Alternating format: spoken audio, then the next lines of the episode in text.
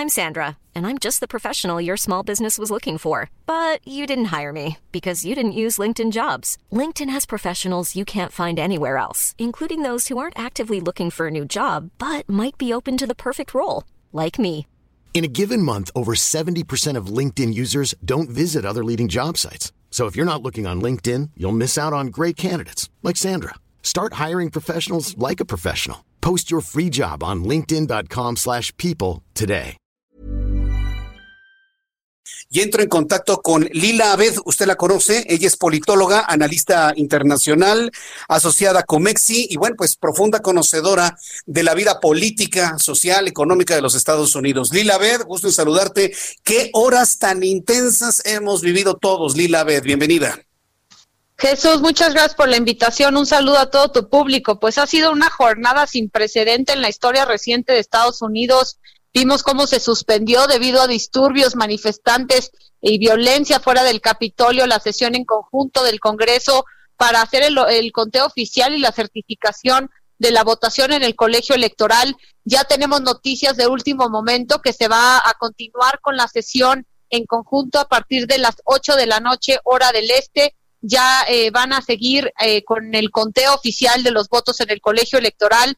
Me parece que después de lo que se vivió el día de hoy, los legisladores republicanos que estaban convencidos de presentar objeciones para anular los votos de ciertos estados en el colegio electoral están pensando largo y tendido si van a seguir con esta con esta idea de, de objetarse en contra del colegio electoral, porque en realidad lo que vimos hoy fue un asalto al sistema electoral y a la democracia de Estados Unidos. Ahora, eh, todo este movimiento que realmente ha sido verdaderamente sorprendente, habrá mucho que saber el por qué no había la seguridad necesaria en se había anunciado desde, desde días atrás. Eh, ¿Realmente podríamos pensar que fue liderada por Donald Trump o, nada más atizada por Donald Trump? Estamos ante un, una manifestación que se le sale de control. ¿Tú cómo lo ves y qué es lo que se comenta allá?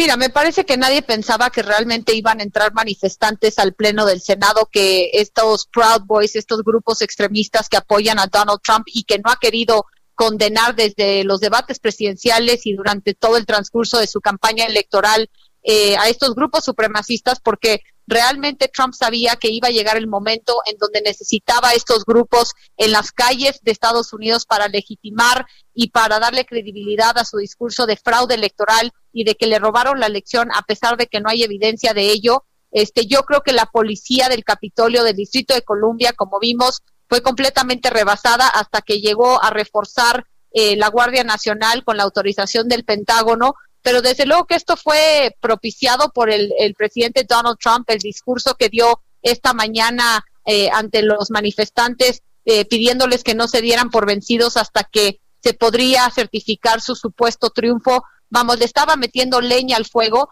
pero esto es una culminación de cuatro años de una presidencia marcada por polarización profunda, por una división, por un discurso de odio, y pues esto es lo que quería Trump y esto es lo que consiguió. Ahora, eh, sabemos en últimas horas que podrían, están solicitando inclusive republicanos que se aplique la enmienda 25 para destituir a Donald Trump. ¿Prosperaría esto, Lilia? Mira, yo creo que ahorita se han hablado de la, no, de esa enmienda y también de tal vez iniciar un juicio político en el Congreso para destituir a Donald Trump.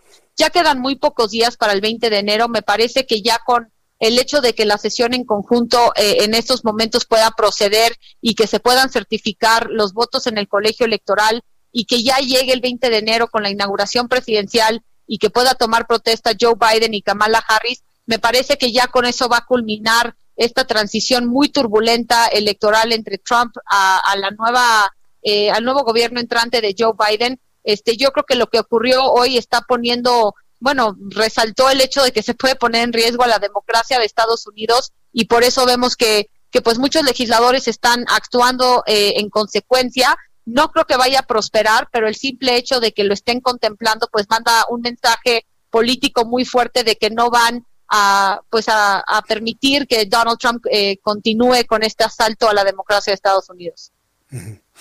Tengo una duda de carácter técnico, Lila. No, sé cómo va a operar esto porque es completamente insólito lo que hemos visto, pero si la sesión en el Capitolio va a iniciar dentro de 45 minutos, es decir, 8 de la noche tiempo del este, ¿esto no entra en violación del toque de queda? Sobre todo porque Donald Trump va a buscar todo tipo de argumentos para invalidar lo que ahí se apruebe. ¿No entraría en contradicción o en violación del toque de queda? Mira, en términos técnicos, pues sí sería una violación del, del, toque de queda. Yo creo que el toque de queda es más este dirigido a los ciudadanos del Distrito de Columbia para que no salgan a las calles por la violencia que se desató el día de hoy. Pero estamos hablando de miembros del Congreso de Estados Unidos que tienen la facultad y ahora sí que este, la responsabilidad constitucional, tal como lo marca la, la Constitución de Estados Unidos de que se tiene que llevar a cabo el 6 de enero la sesión en conjunto. Entonces yo creo que más que nada están poniendo este por delante, ¿no? Eh, el tema de que se tiene que seguir con el colegio electoral y yo creo que eso es lo más importante en estos momentos para mantener la estabilidad de la Constitución de Estados Unidos. Correcto. Bueno, pues eh, Lila Beth, vamos a estar muy atentos de lo que ocurra. Entonces, hoy mismo se inicia la sesión, hoy mismo se certifica el resultado del colegio electoral. ¿Y tú crees que hoy mismo se le dé entrada a la posibilidad de la enmienda 25? Mira, yo no creo que podamos decir que hoy va a concluir la sesión en conjunto, porque si sí se presentan objeciones, Jesús, pues tienen eh, ambas cámaras hasta dos horas por objeción para debatir si procede o no esa objeción. Entonces puede demorarse si sí se presentan estas objeciones. Salvo que realmente ya no se presente ninguna objeción y que esto nada más sea una sesión ceremonial este de mero trámite como suele ser, entonces posiblemente sí podamos tener este pues ya la certificación de los resultados en el colegio electoral, pero de no ser así, pues esto puede continuar hasta el día de mañana. Bien, Lila, pues estaremos atentos de cualquier novedad que exista a, lo largo de estas horas porque la información se sigue generando, los, manifestantes siguen a las afueras del Capitolio, están abriendo el perímetro, la, policía y la Guardia Nacional. Todavía esto está, está avanzando allá y cualquier cosa, pues volvemos a entrar en contacto contigo. Muchas gracias, Lila Beth, por este análisis. Al contrario, Jesús, como siempre, muchas gracias por la invitación. Un saludo a todo tu público. Gracias, Lila Bed, internacionalista, politóloga, especialista en temas de los Estados Unidos. Es un día histórico.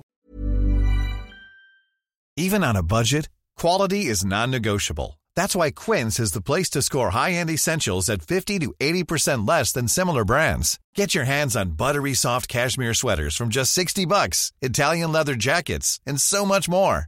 And the best part about Quince, they exclusively partner with factories committed to safe, ethical and responsible manufacturing. Elevate your style without the elevated price tag with Quince. Go to quince.com/upgrade for free shipping and 365-day returns.